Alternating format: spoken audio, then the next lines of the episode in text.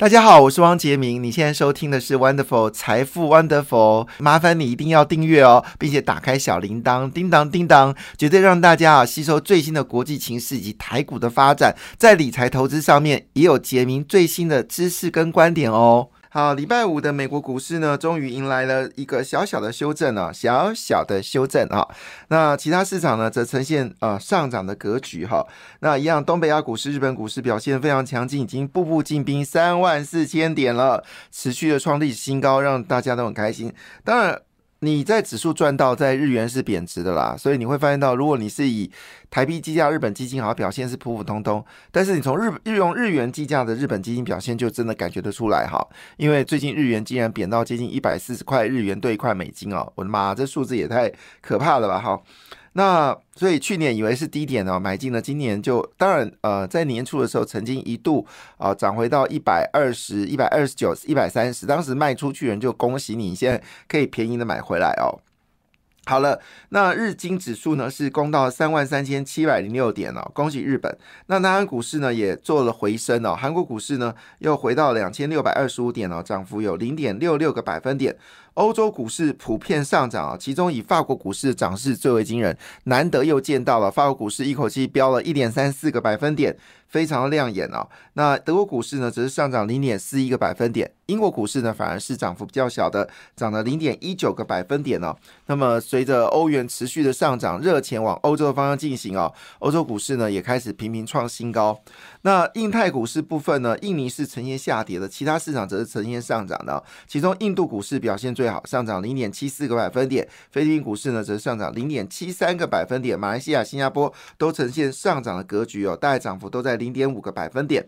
好，中国股市呢，因为迎接了布林肯去美国参访的关系哦，所以一定要塑造一个友善的一个风一个状况，所以呢，难得一见哦，这个中国股市两个指数都是走高的。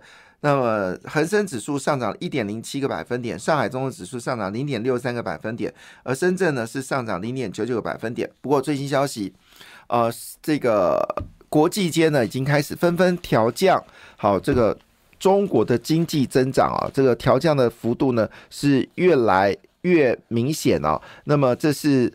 越来越多投投资银行呢，呃，已经决定了，就是把中国的经济增长呢开始往下来调降哦。那么开第一枪的呢，这比较不是，这可能不是第一枪了，这不知道第几枪啊？是由瑞银首席中国经济学家汪涛。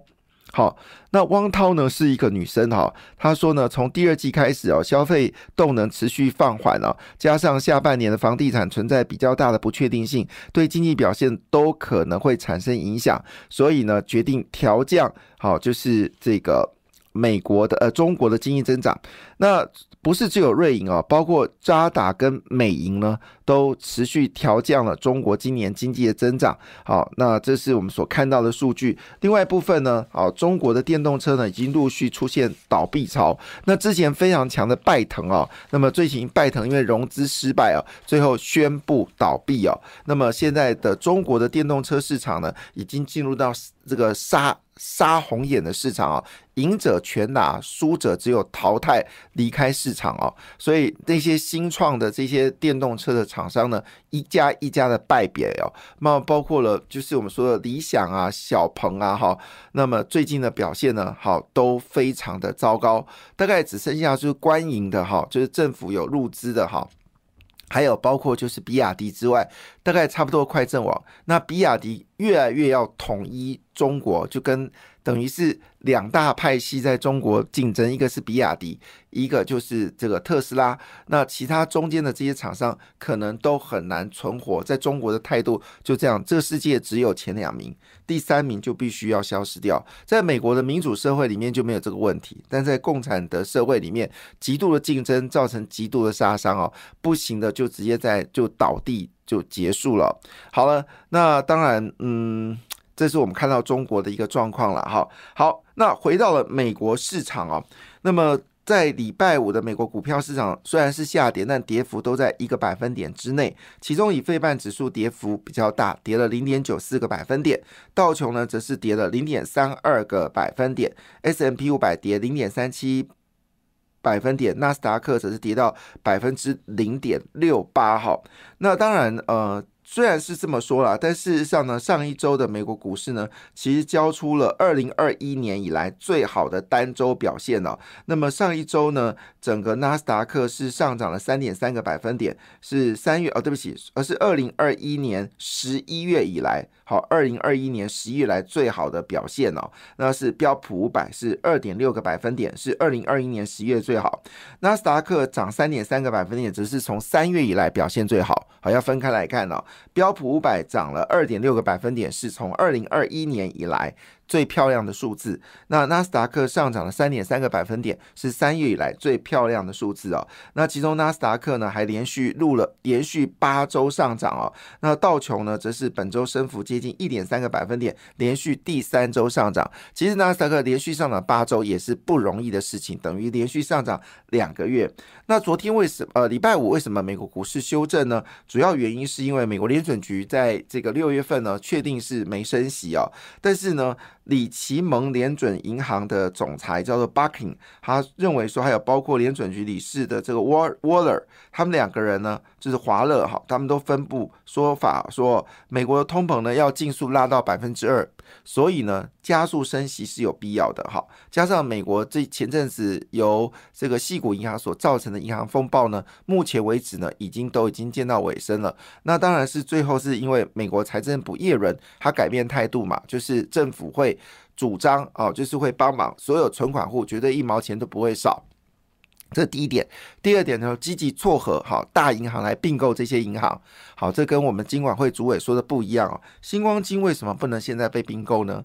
体质不好的银行本来就应该被优质的银行给并购，这样筹资才方便，不是这样子吗？你叫一个体质不好的银行，然后还要叫他们的大股东，好，已经经营不善大股东，叫他再增资，那不是要继续经营不善吗？所以。我们的金管会主委其实说真的，他是活在那个嗯小学程度哈，他不知道全世界的改变，所以当发生到不好的银行的问题的时候，其实主张的就是并购。像呃前阵子啊，寿险业不是出了问题嘛？其实这时候其实金管会要做的事情，除了要鼓励增资之外，其实也是鼓励寿险业的并购。越唯有你的资本越庞大。你越能抗拒风险，好，当然这要好的监管，当然资本越大，也可能一旦出事那就是大事。但大部分的情况下，你资本越大，其实对于银行业的资金的调度是越有能力哦。所以你看，南山人寿现在已经恢复正常了，那呃富邦跟国泰也都陆续恢复正常了。那有这个和泰呃背景的这几个寿险公司，其实都恢复正常了。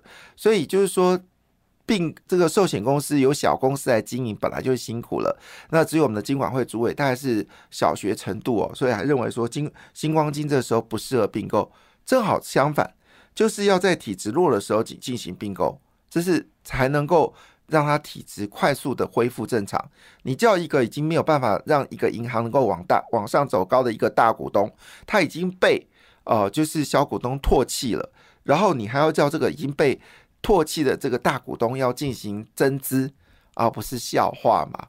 所以我真的很遗憾，我们就是台湾有这样的金管会主委，这是代表民进党在财经的这部分呢，真的没有高手哈。所以我要是侯友谊，我是柯文哲，我一定猛攻哦。这个民进党没有好的财经官员哈，当然了，国民党跟民众党也没，哈哈哈，真是悲哀。好。那回到我们刚才所谈到，就是美国财政部的事情啊。那呃，这是呃，就是有关这个美国股市哦。那这个美国股市呢，我们来看一下科技呃，因为纳斯达下跌哦，基本上 Amazon、Meta、苹 Apple、阿发贝、微软呢全都下跌。那么其中呢，是以 Amazon 的跌幅最大，跌了一点二七个百分点。不过这无伤了哈，因为之前都已经大涨了。呃，那我们最关心的还是非半指数嘛，哈。那我们非半指数最关心的是谁呢？当然就是 NVIDIA。NVIDIA 呢，在礼拜五费城半导体是下跌零点九四的情况之下，依旧上涨，但涨幅不大了，只涨了零点一个百分点了，其他都跌，其中跌最多的是 AMD 哦，是跌掉三点三五个百分点。每呃，不晓得为什么超维最近哦喋喋不休，好喋喋不休，可能的原因是因为。虽然它发展 GPU，但市场没有买单。好，因为不仅目前为止，这个绘图晶片卡还是买的是辉达的，所以即便呃 AMD 有这个绘图晶片卡，但好像卖的不是很好，也没有找到大的厂商来跟他合作。另外一部分呢，英特尔积极强攻叉八六市场，所以呢也开始有新的叉八六的市场这个系统。但 AMD 呢，好像目前为止没有听到进一步的消息，这也使得 MD 股价持续走低。但 MD 的后市是值得期待的，这个毋庸置疑。好，那多少可能也会影响到 MD 在台湾的相关类股。那么台积电的 ADR 是跌掉零点六一个百分点，日月光跌掉一点零一个百分点，联电跌比较多，跌掉了一点九一个百分点哦。那么特斯拉走高哦，特斯拉已经到两百六十点五四元，那么扬升了一点八一个百分点。你知道每次特斯拉股票上涨的时候，我就替一个国家开心，叫南韩，因为南韩的年轻人非常喜欢买特斯拉。过去这几年，他们都是用付委托的方式来买这个美国特斯拉股票。那呃。这个沉寂这么多天哦，真的让大家开心哦！真的，我们台湾很多年轻人也有买特斯拉股票，在过去一年里面苦不堪言哦。现在每个人都很开心哦，因为换算成它原始的股权呢，又是大赚钱哦。好，那当然回到了台湾的消息，最大的消息就是联发科哦。我刚才讲，M D 到目前为止好像还没有拿到这个 A I 的这个晶片嘛，哈，那主要是 N V I D I A 好，几乎是赢者全拿。那当然，呃，马马 v e l 好也拿到了订单哦，就是美国的一家大型的 I C 设计公司马 v e l 所以股价呢曾经有一天大涨超过十个百分点。那如果按照这比例的话呢，联发科应该要大涨了。为什么呢？因为谷歌的 A I 大单呢，据了解呢是交给了联发科，他们避开了就是用。这个绘图晶片卡来做操作，而采用的是联发科一款非常新的晶片，叫做 TPU。好，CPU 好，还有 GPU，GPU 就是我们说的这个绘图晶片卡，晶片卡，CPU 就是我们一般的啊，就是逻辑性的这个呃这个字处理器。好，晶片。那 APU 是什么呢？APU 呢？呃，这个 APU 呢是新的。好，其实 A P U 跟 T P U 是这个新的呃新的这个伺服器哦。那么 T P U 呢是由这个 A P U 是由这个联发科研发的。他们在呃去年十月份的时候就已经研发出这样的一个新的晶片。那这个晶片呢，采用的叫做 T P U 的概念，它叫什么呢？叫学习专用处理晶片 T P U。哦，对不起，我。改变一下啊，是二零一五年啊，联发科就已经研发出了 TPU。好，呃，没有看到 TPU 的全名，好，所以好奇，呃，这个是什么意思？Step out 吗？好，它没有英文字哦，就是它叫做张量处理器啊，这是一个新的晶片，是由联发科来制造的。那么这次呢？呃，谷歌呢就找上了联发科呢，避开了，因为 GPU 太贵了，一颗 A 一百要卖一百一万美金，H 一百要卖三万美金哦。那通常一个伺服器里面，你可能用的是五六颗，所以一个所谓的 AI 伺服器的价格高达二十万美金哦。那因为谷歌呢打算要跟这个呃，就是阿发贝不是跟这个微软的 Open AI 来对决嘛？那你一一开始传出来是谷歌的 AI 呢？也是要采用的是 GPU，就是辉达 GPU，但最新消息呢，用的是这个呃联发科，这是一个超过百亿美金的市场啊，这是百亿甚至千亿。美金的市场，这非常大的一个一个非常可观哦。那估计一年的产值可能呃，我说是呃台币了哈，这个是超呃百亿美金哦，千亿台币哦。那据了解，整个 AI 市场金额在未来一年当中可能超过七千亿美七千亿台币，而全世界的半导体需求在去年的时候只有六千五百亿。所以这数字呢非常可观，只光 AI 的晶片半导体需求这么可怕，所以对于联发科来说呢，肯定是一件好消息。那联发科说呢，其实他们的 TPU 晶片呢已经到第四代了，所以它的效能呢是增长到十五到三十倍的增加，而且功耗的比例呢事实上有达到三十到八十倍的改善。所以呢，现在就是微软采用的是辉达的 GPU，谷歌呢用的是联发科的。